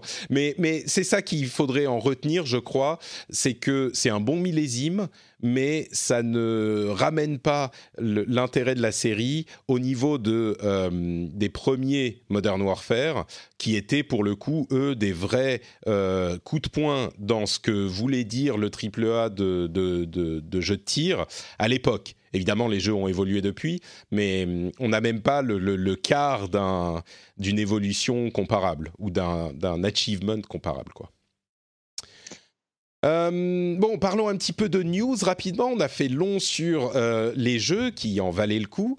Euh, la première chose dont je voudrais parler, c'est cette annonce de Blade, que vous connaissez comme fabricant et éditeur du service Shadow, le PC à louer à distance. Alors, j'en ai parlé à différentes reprises au cours des années pendant mes tests. Là, mon dernier passage à Paris, j'ai retesté le, le, PC streamé de Shadow et je reconfirme que si on a une connexion qui tient la route. C'est absolument bluffant de qualité. Ils ont beaucoup amélioré euh, l'interface, les fonctionnalités du truc. Et aujourd'hui, ça me semble être une alternative euh, techniquement vraiment convaincante. Euh, alors évidemment, comme on dit à chaque fois avec euh, tous ces sujets, euh, ça sera peut-être pas 100% de euh, ce que vous avez quand vous avez une machine locale, parce qu'il faut quand même streamer l'image et envoyer les commandes. Mais franchement, je mets au défi qui que ce soit qui le teste dans des conditions réelles, avec une connexion fibre, de dire que ça marche pas. Franchement, c'est mon expérience cette fois-ci m'a complètement convaincu que non seulement ça marche, mais en plus ça marche bien. Et plus intéressant que ça, Shadow a annoncé une nouvelle offre avec une réduction de prix vraiment conséquente, c'est-à-dire qu'on est à 12 euh, ou 13 à 15 euros en fonction du type d'abonnement qu'on choisit aujourd'hui pour une machine qui intègre euh, une carte graphique euh, RTX 2080 plus ou moins, donc carte graphique qui est capable de faire du ray tracing pour ce prix-là, donc qui est la moitié du prix auquel elle était avant. pardon, le, prix pour la carte graphique en question, c'est 30 euros par mois. Donc on est un petit peu au-dessus. Ouais, excusez-moi. 15 euros. Alors, il y a une offre à 15 euros euh, par mois sans engagement ou 12,99 euros, euh, enfin 13 euros euh, avec engagement, qui est l'offre actuelle, c'est-à-dire avec une 1080, ce qui est quand même pas mal du tout. donc, c'est une bonne machine de jeu. L'offre supplémentaire est à 30 euros et là, on a une RTX. C'est le prix auquel était l'offre aujourd'hui en abonnement avec engagement, mais sans engagement. En tout cas, en gros, le prix pour cette offre améliorée est moins cher que ce qui existait jusqu'à maintenant. Il y a une autre offre dont on n'a pas vraiment besoin de parler, qui est encore plus chère, mais dont personne n'a vraiment besoin. L'offre Ultra à 30 euros qui va arriver, donc les deux offres en question vont arriver en février. Pour la première, à 15 euros par mois, sans engagement, je pense vraiment que c'est quelque chose d'intéressant, sachant que ça vous donne un PC avec une licence Windows et après vous en faites ce que vous voulez. Euh, il va y avoir une interface pour l'utiliser sur les box télé, sur les euh, téléphones, sur les tablettes, de manière à euh, streamer les jeux que vous voulez, les jeux que vous avez. Alors évidemment, il faut acheter les jeux à côté et c'est une option et vous pouvez même faire d'autres choses hein. sur votre PC Shadow. Vous pouvez mettre des logiciels de montage euh, des trucs, enfin ce que vous voulez. Euh, c'est une, une option qui devient intéressante à considérer. Jusqu'à maintenant, c'était presque une preuve de concept. C'était pour montrer que ça marchait. Là, l'offre commerciale peut devenir intéressante dans certains cas, pas pour tout le monde, mais euh, dans certains cas. Et encore une fois, moi, mon test avec une fibre de qualité, c'est que ça marche super, super bien. Je ne sais pas si, si, vous avez testé ce genre de choses, si vous avez eu l'occasion. Eska, non T'allais dire quelque chose, excuse-moi? Encore, je, voulais juste savoir euh, dans quelles conditions tu l'avais testé. Tu dis que tu l'as testé avec une fibre, euh, mais c'était chez quelqu'un, sur un salon Ah non, chez moi, euh, chez moi, fibre orange à la maison à Paris. Alors je suis au cœur de Paris, donc la connexion est bonne, mais avec la fibre, la latence est toujours faible. mais oui, donc c'était vraiment chez moi en conditions réelles. Hein. C'était pas testé chez eux, quoi. Alors moi, pour tout te dire, il y a quelques jours, j'étais en train de parler avec euh, Fox Monsieur, que tu connais sûrement, Franck Extanasier, de changer, changer mon PC. Je suis en pleine réflexion là, j'ai une, une, machine qui commence à dater. Donc il m'avait fait des configs très sympas, puis je suis revenu vers lui plusieurs jours après en lui disant, bah écoute, il y a Shadow qui vient de publier ses offres, et je te cache pas que je suis hyper euh, hyper curieuse. Je suis vraiment très tentée de passer à leur offre. Alors moi, j'ai pas le, encore la fibre chez moi, mais ils conseillent une ADSL minimum de 15 mégas par seconde pour euh, passer chez eux, ce que j'ai largement. Et j'ai un, pote euh, qui est chez eux, qui les suit depuis, qui est un de leurs tout premiers bêta-testeurs, qui m'a proposé de me prêter euh, gentiment son compte ce week-end pour que je puisse tester chez moi en, en, en conditions actuelles, avec mon ADSL actuel, ce que ça va donner. Mais je suis vraiment en train de me dire que je risque de passer chez eux, ce qui, il y a un an, n'était pas vrai du tout. Bah, le, prix, euh, le, prix change beaucoup. Euh, je dirais qu'il faudrait, à 15 euros par mois, ça vaut le coup de tester pendant un mois. Euh, sachez que le, le, disque dur est de, est, de taille très réduite pour ce prix-là. Il faut quand même ajouter un petit peu de sous pour augmenter la taille du disque dur. Donc ça, c'est à, à, à, garder à l'esprit. Mais 15 euros dans le mois, tu fais le test euh, avec ta connexion ADSL. À mon avis, le problème avec la DSL, ça va être la latence plutôt. Donc un jeu qui va nécessiter une euh, connexion un petit peu réactive risque de poser problème. Mais à tester, euh, tu, nous, tu reviendras nous dire ce que tu en auras pensé. Mais ouais, à tester. 15 euros par mois, tu testes un mois, tu vois ce que ça donne, et ça peut être une alternative pour ceux qui n'ont pas envie de dépenser 1000 ou 1500 euros dans un gros PC, quoi la seule chose sur laquelle je reste sceptique, c'est le hardware, leur petite euh, shadow box. Là, euh, je suis ça, je suis un peu plus, un peu plus frileuse. Donc à voir avec les utilisations. Bah, disons que ça, c'est une box qui te permet de te passer d'avoir un PC ou un Mac euh, à connecter à ton ordinateur, à connecter à ton écran juste pour faire passer le signal de Shadow. C'est pas forcément nécessaire. Moi, ça marche très bien avec mon Mac. ça, ça, marche plutôt, plutôt pas mal. Florian, as... pardon? Non, j'allais juste terminer en disant, disons que ça fait de la place sur le bureau. Je me dis que si je passe à une offre complètement dématérialisée comme celle-là, j'aurais tendance à me débarrasser de ma tour pour juste avoir un petit boîtier. Quoi. Possible, euh, ouais. Euh, T'as eu l'occasion de tester, Florian, ou pas du tout, ce genre de choses? Alors oui, mais j'ai gardé le silence un petit peu volontairement parce qu'il se trouve que euh, j'ai bossé quelques semaines pour Shadow, quelques mois ah même. D'accord. Oui, oui, tout à fait. Euh, avant de rentrer chez Gamecult, euh, pour, dans l'édito en fait, tout simplement. Et donc du coup, je préférais rester en retrait de ce point de vue-là, mais, mais, mais je l'utilisais déjà avant en tant que journaliste et c'est un truc qui fonctionne plutôt très bien. en effet, la, la question de la, de la connexion, c'est sur la latence. Euh, que ça va influer et on peut descendre assez bas globalement. Euh, alors je sais pas, ils, ils annoncent toujours 5 euh, connexion 5 mégas. Moi j'ai euh, bif bof, mais disons entre 10 et entre 10 et 15 mégas, on peut déjà faire tourner, on peut déjà avoir un rendu tout à fait fluide sans latence. Mm. Ils ont vraiment bossé bossé de ce côté-là. Et pour ce qui est de la Shadow Ghost, donc de la du boîtier, déjà je crois qu'il y en a plus beaucoup qui sont disponibles. ils les font en très petite quantité, donc je suis pas sûr qu'elles soient actuellement disponibles.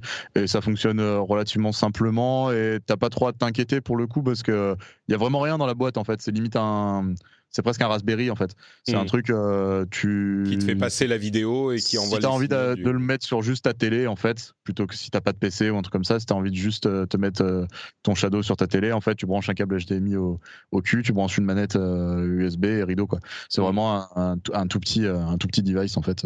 Mais C'était euh, plus la connectique qui me. non, la connectique elle est toute, elle est vraiment toute banale. C'est un objet vraiment assez euh, bien fichu, hein, mais c'est vraiment tout simple pour le coup. Donc il y a, même pas de ventilo dedans, donc euh, c'est vraiment un truc euh, hyper, euh, hyper, hyper st- stable, on va dire. Ouais. Et pour ce qui est de leurs nouvelles offres, écoute, à, à voir. je pense que c'est en effet un premier, on va dire, qui passe la vitesse supérieure là avec ça. Euh, à voir si euh, si avoir une, une 2080 montée. Je pense qu'ils vont avoir du succès sur la sur la- l'offre à 15. Mm. Je pense Ouais. qui, qui est intéressante d'un point d'un point de vue. C'est ça. Moi, moi, je, vais- moi, je vais être curieux de voir ce que ça donne avec la, la, hum, le, le ray tracing, parce que j'ai pas de carte ray tracing, et du coup, euh, ça va me permettre de le tester sans avoir en acheter une, ce qui est la promesse de ce genre de technologie. Donc, euh, et d'ailleurs, il Ouais. parle aussi de réalité virtuelle avec l'Oculus Quest euh, en streaming, ce qui semble marcher euh, pour euh, les gens qui l'ont testé. Là, je suis un petit peu plus sceptique, mais ce qui était intéressant dans, mon expérience, j'ai joué évidemment à Overwatch, mais ce qui était intéressant, c'est que depuis euh, les serveurs Shadow, j'avais une connexion au serveur d'Overwatch de genre 20 millisecondes, ce qui est la moitié de ce que j'ai depuis chez moi généralement, parce qu'ils ont optimisé leur connexion de peering. Et de chez moi, j'avais une connexion de 3 millisecondes ou 4 ou 5 millisecondes max au serveur de Shadow. Ce qui fait qu'au total, j'avais une connexion de 25 millisecondes à Overwatch, alors que de chez moi, j'ai généralement euh, 40 millisecondes. Ce qui est quand même bizarre, c'est-à-dire que j'avais moins de latence euh, théorique euh, en me connectant par Shadow qu'en me connectant de, de chez moi directement. Donc euh, ça, c'était marrant. Ça arrive, ouais, Il arrive que des fois le la latence soit même inférieure sur Shadow que sur un PC euh, sur un Bah, PC c'est ça, ouais. euh, monté. Bon après voilà, il y a vraiment euh, toute une gamme de situations. En fait, ça va vraiment être du cas par cas, ça va vraiment varier ouais. énormément. Donc ça va même varier des- en fonction des jeux, etc. Donc euh, donc voilà. Par petite précision, je crois que nous on a regardé il y a quelques jours. euh, je crois que les ils ont bloqué les offres probablement temporairement parce que je pense qu'ils ont eu un afflux. Ah, zut, d'accord. Ouais. Alors à revoir. euh, si vous écoutez l'émission, allez jeter un œil, regardez. Mais nous, on avait été, on avait été jeter un œil il y a quelques jours et je crois qu'ils ont, ils ont, ils ont fermé juste les shops pendant quelques temps. Bon. J'imagine. Eh ben écoutez, c'est sur shadow.tech et puis on continuera à, suivre ça. De toute façon, ça n'arrive qu'en février, ces nouvelles offres. Voilà. Euh, Puisqu'on parle de streaming, il semble que Steam soit en train de travailler à une offre de streaming également, ce qui est euh, décidément tout le monde se lance dans cette bataille. Mais pourquoi pas? Ça serait cohérent, c'est-à-dire que si on peut acheter les jeux sur Steam et qu'on peut non seulement les installer mais aussi les streamer sur n'importe quelle machine, euh, ça pourrait être tout à fait cohérent comme offre. C'est un addendum à leur contrat avec les partenaires qui auraient été repérés par Steam Database, qui est un site qui espionne ce qui se passe euh, chez Valve. Euh, oui, ça serait quelque chose de tout à fait cohérent. Et d'ailleurs, il semble aussi qu'ils soient en train de travailler avec Apple au casque de réalité augmentée, pas virtuelle, d'Apple. Donc bon, ça c'est à la limite un sujet à part. Mais oui, euh, du stream pour Steam, ça rentrerait complètement dans les tendances et la logique euh, de, de- du moment, quoi. Hmm. Euh, oui, si vous avez rien d'autre à ajouter là-dessus, c'est assez self-explanatory comme on dit. Euh. Un, mot pour signaler qu'il se passe plein de choses du côté de chez PlayStation, plein de changements, et que euh, du coup je suis plus très bien euh, tout ce qui se passe euh, dans les noms. Euh, Shuei Yoshida est parti, a quitté Worldwide, Studio, Worldwide Studios et c'est Herman Hulst qui était chez Guerrilla Games justement, qui est venu le remplacer.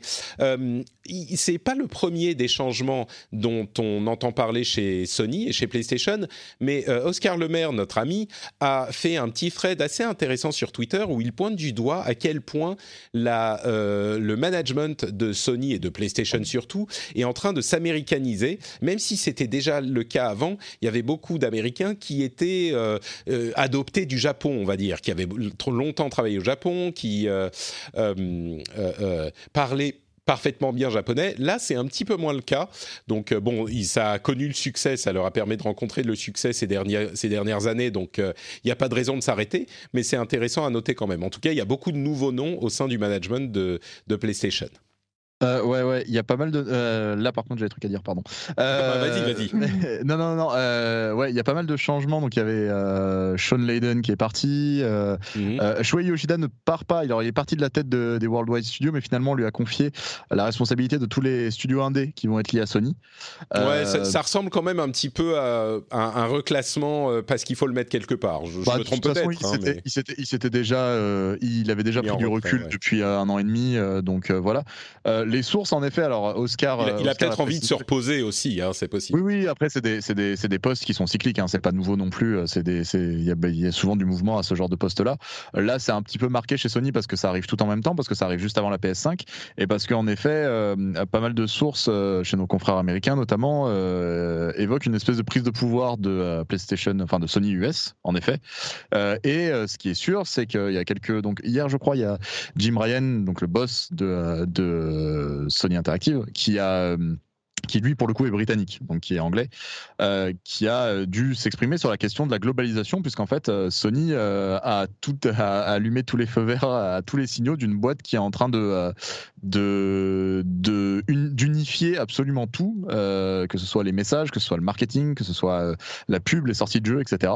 Et comparé à il y a quelques années ou il y a encore quelques mois où euh, c'était euh, sa pluralité qui faisait sa force. C'est-à-dire, il y avait Sony Japon, il y avait Sony US, il y avait Sony Europe. Les approches étaient différentes, les jeux euh, proposés aux différents marchés étaient, étaient, étaient adaptés aussi. les publicités, les packaging des consoles, enfin plein de choses en fait. Et, forcément, il y a quand on est un peu, quand on a un peu le nez dans, dans, dans le secteur du business, on, on se dit tiens, c'est curieux. Et est-ce que c'est vraiment judicieux quoi? Parce que parce que c'est ce qui faisait la particularité de Sony, notamment le poids du Japon. Hein, dans, la marque quoi. Euh, donc euh, donc c'est très étrange. Alors pour le moment, Jim Ryan a, a, botté un grand coup en touche et une très longue industrie, euh, une très longue interview sur Games Industry où il dit oui mais non, mais on globalise, mais en fait on va quand même garder les particularités pour chaque marché, patati patata. Mais ça, ça trahit un peu une quand même une espèce de de flip de ce qui vient après quoi, notamment de l'arrivée de Google sur le marché. Euh, ils ont l'impression de devoir répondre par, euh, par un canal voilà, bien clair, bien unifié, bien droit, où, euh, où, les, où les messages se s'éparpillent pas. donc à, à, voir, je, trouve que c'est particulièrement risqué, sachant que c'est l'inverse qui, leur a, qui les a menés sur le toit du monde. Quoi. Je dirais que dans des industries où justement l'immobilisme euh, et le, reposage sur ses lauriers a tendance à, mener au dégagisme justement, c'est peut-être pas une mauvaise chose qu'ils se mettent à, faire bouger un petit peu les lignes. Euh, je sais pas, mais bah, L'avenir nous, nous, dira si c'était une bonne idée ou pas. Mais disons que voilà, au moins il tente un move euh, ok, très bien. Euh, on va voir. Euh, Parce que je, peux, je peux tout à fait imaginer qu'une société comme Sony, qui justement était un petit peu austère, qui fonctionnait bien, mais qui était un peu sur des rails, je peux tout, tout à fait imaginer justement qu'à un moment où Microsoft revient en force avec des, des, des, une stratégie hyper intéressante et les lignes de l'industrie sont en train de bouger, j'aurais tout à fait pu imaginer que justement ça leur porte préjudice. Donc peut-être qu'ils ont identifié des faiblesses dans leur organisation et qu'ils essayent d'y remédier. Quoi. Ouais, ouais, il y a une question de, de, réactivité, même de proactivité, je pense. Euh, c'est ce que. C'est ça. Non, mais exactement. Euh, mm. euh, c'est, on essaye d'anticiper, machin. En effet, c'est une réaction. Est-ce que c'est la bonne? Ah, ça... C'est une bonne question, parce que en termes de ligne éditoriale, notamment, Microsoft, c'est une ligne très américaine déjà. Même si on en discutait avec les collègues il y a quelques temps encore, c'est aussi une boîte qui sait promouvoir les indés, etc. Il y a aucun problème. Mais dans ces gros jeux, dans ces jeux first party, etc., c'est encore une boîte qui a ce côté très ratapoum, pam pam boum boum, euh, euh, grand spectacle, etc. Euh, que Sony n'avait pas. Sony a quand même une espèce de voilà de ligne un petit peu narrative, un petit peu émotionnelle sur certaines de ses sur pas mal de ses productions, même sur les plus grosses, type Naughty Dog, etc.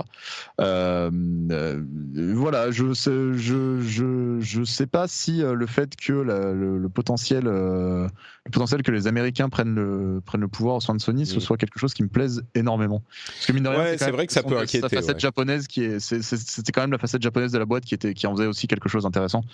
Euh, Disons que j'ai du mal à imaginer que même les Américains euh, aujourd'hui oublient la force que leur amène leur, leur côté japonais et même leur côté européen, parce que certains de leurs plus gros succès viennent de, viennent de l'Europe et évidemment du Japon.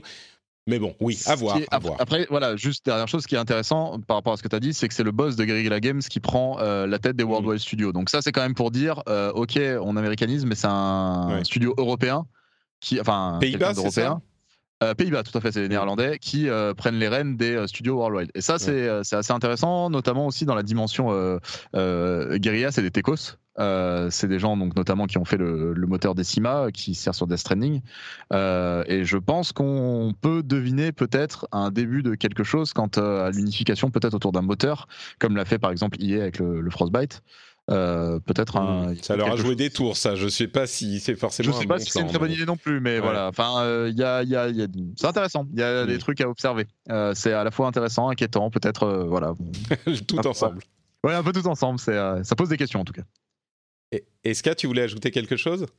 Non, j'écoute, euh, j'écoute attentivement. C'est vrai que c'est très intéressant. Après, moi, je suis un petit peu moins intéressée par ces, par ces aspects politiques, mais on sait tous que euh, ça, ça, peut influencer grandement ce qui va se passer sur une marque et sur les produits sur les années qui viennent. Donc là, euh, sur une marque comme, comme PlayStation, c'est sûr qu'avec la PlayStation 5 qui sort l'année prochaine, on peut se poser des questions sur, sur plein de choses. Donc, je vous écoute religieusement, mais j'ai pas grand-chose d'intéressant à apporter au débat. c'est sûr qu'on sent le, grand, le branle de combat, on va dire, de tous les côtés d'ailleurs, euh, pour, euh, pour la, sortie des nouvelles euh, générations, y compris d'ailleurs en France avec la nouvelle, je vais, je vais pas retrouver son nom, la nouvelle présidente de Xbox France qui était présente à la Paris Games Week, ah, Inag, Gelbert. Gelbert. Voilà, exactement. Euh, bon, quelques petites news euh, pour conclure que je vais euh, évoquer rapidement. Il y a encore des streamers qui ont été poachés de chez Twitch pour aller chez Mixer. Il y en a maintenant, ça doit faire 4 ou 5 depuis le débauchage de Ninja. c'est intéressant à voir et on se demande ce que ça peut vouloir dire pour la stratégie de Microsoft sur la Xbox Scarlett, mais on en saura plus plus tard. Mais c'est intéressant de voir que euh, les, plus gros sont en train d'être débauchés par Mixer. Je me demande si ça va conduire euh, Twitch à réagir parce que si les gens grossissent sur Twitch et puis vont ailleurs, euh, je pense que ça leur convient pas forcément. Peut-être qu'ils vont changer leurs conditions et leurs relations avec leurs gros streamers. EA semblerait être en train de faire un partenariat avec Steam pour leur EA Access, leur euh, service d'abonnement. Alors ça veut dire que les jeux reviennent, les jeux EA reviennent sur Steam, ou en tout cas euh, à l'avenir ils, reviendront sur Steam. Ils n'y seront pas tous parce que certains ont été euh, développés pour Origin, mais ils reviennent sur Steam et il y aurait un, un accord pour l'abonnement de EA. Donc là encore, on est en plein dans ce monde de stream, d'abonnement, etc. Euh, et d'ailleurs, puisqu'on parle de EA, euh, le euh, Chad Robertson, qui était en charge de de Anthem et a quitté l'équipe de Anthem. Donc décidément, la... bon, je ne sais pas ce qui va se passer avec ce jeu, mais le naufrage continue. Ah, il va dans le mur, je pense. Ouais, c'est. Moi, j'espérais qu'il puisse le, ressusciter dans un an, mais là, je, me demande vraiment quoi. Parce qu'il y, a une base intéressante sur Anthem, mais bon, bref. Ouais, ouais, ouais. L'ami Gotos espérait aussi, mais sans, sans, grand espoir, et je pense que ça va pas le. Ça va pas le ce départ va pas le elle va le conforter dans ses idées. Ouais, c'est ça, c'est que mais il y a tellement il y a un cœur qui est tellement intéressant à sauver sur Anthem et je me disais c'est pas possible, ils vont pas le laisser à l'abandon, mais plus ça va, plus on a des annonces, plus j'ai l'impression que bon euh, Ouais, et puis plus le taf enfin le taf est gargantuesque en fait. Le repêcher ça, c'est même si le noyau est bon, il y a c'est quand même un taf, il faut refaire un jeu quoi. Ils sont en train de refaire un jeu et c'est avec le temps qui passe, les sorties d'autres jeux qui s'accumulent, je crois que je me demande si à un moment il va pas dire bon allez c'est terminé, ouais. Il y a un espoir, c'est qu'il soit dit, on va pas communiquer dessus tous les trois mois, on va bosser dessus tête baissée pendant un an et demi, et puis on reviendra à un E3 avec une grosse annonce, euh, genre on a tout réparé. c'est ce euh, qu'ils avaient dit. Ils avaient dit, on fait un peu silence radio en attendant d'avoir vraiment du concret, parce que parce que sinon euh, les gens sont déçus. Donc c'est ce qu'on peut espérer en effet. Ouais. Bon, et puis dernière chose, ça va pas très bien chez Ubisoft. Euh, Ghost Recon Breakpoint, notamment, a pas répondu euh, aux espérances, mais ils vont continuer à travailler dessus. Ils veulent mettre du, cross-platform dans tous leurs jeux, selon Yves Guillemot. Euh, et puis, ils ont des plans pour continuer à développer les choses. Et je sais plus si on en avait parlé, mais à la fois Watch Dogs 3 et quel autre jeu, je sais plus, ont été décalés. Euh, parce qu'ils veulent leur laisser le temps d'arriver à maturité, ce qui est une bonne chose, mais ça veut dire que cette année n'est pas exceptionnelle du côté de chez Ubisoft. Euh, donc voilà, il y a plein d'autres choses dont on pourrait parler, mais on va s'arrêter là parce qu'on a déjà fait assez long et on a gardé euh, Florian, on l'a empêché d'aller manger son sandwich bien trop longtemps. Ah non, mais c'est pas grave. Mais on le remercie quand même très chaleureusement d'avoir été avec nous et d'avoir partagé son avis et ses compliments sur euh, Death Stranding. Donc un grand merci. Où est-ce qu'on peut te retrouver sur, sur Internet? Euh, sur les internets, bah, euh, Gamecult, gamecult.com tout simplement, le père Albion, et puis sur Twitter euh, si jamais, si jamais vous êtes de ce réseau-là. je mettrai le lien vers le compte Twitter dans les notes de l'émission. Eska, qu'en est-il pour toi? Alors moi, c'est toujours sur Twitter, escarina underscore, et puis sur Kiss My Geek ou Super Gamerside si vous écoutez des podcasts jeux vidéo autres que le rendez-vous jeu. voilà, voilà. Merci beaucoup Eska. Euh, pour ma part, c'est Note Patrick sur Twitter, Facebook et Instagram bien sûr. Euh, Frenchspin.fr pour les notes de l'émission et pour euh, laisser des commentaires si vous avez à nous en faire. Et bien sûr, vous pouvez soutenir l'émission sur patreon.com slash rdvjeux. On a des récompenses sympathiques, des objectifs intéressants également. Euh, et puis surtout, le plaisir et la fierté de soutenir cette émission qui vous distrait, qui vous intéresse, j'espère, qui vous amuse, qui réunit euh, un panorama immense de la scène vidéoludique francophone, ce qui est pas facile à faire, ce qui demande beaucoup de travail. Donc si vous écoutez depuis un si vous appréciez l'émission, si elle vous fait sourire quand vous voyez que vous en avez un épisode dans votre app de podcast, patreon.com slash rdvjeux, vous pouvez soutenir l'émission, ça nous fait très plaisir et ça nous permet de continuer à la développer. Je vous fais de grosses grosses bises et on se retrouve dans deux semaines pour un nouvel épisode. Ciao à tous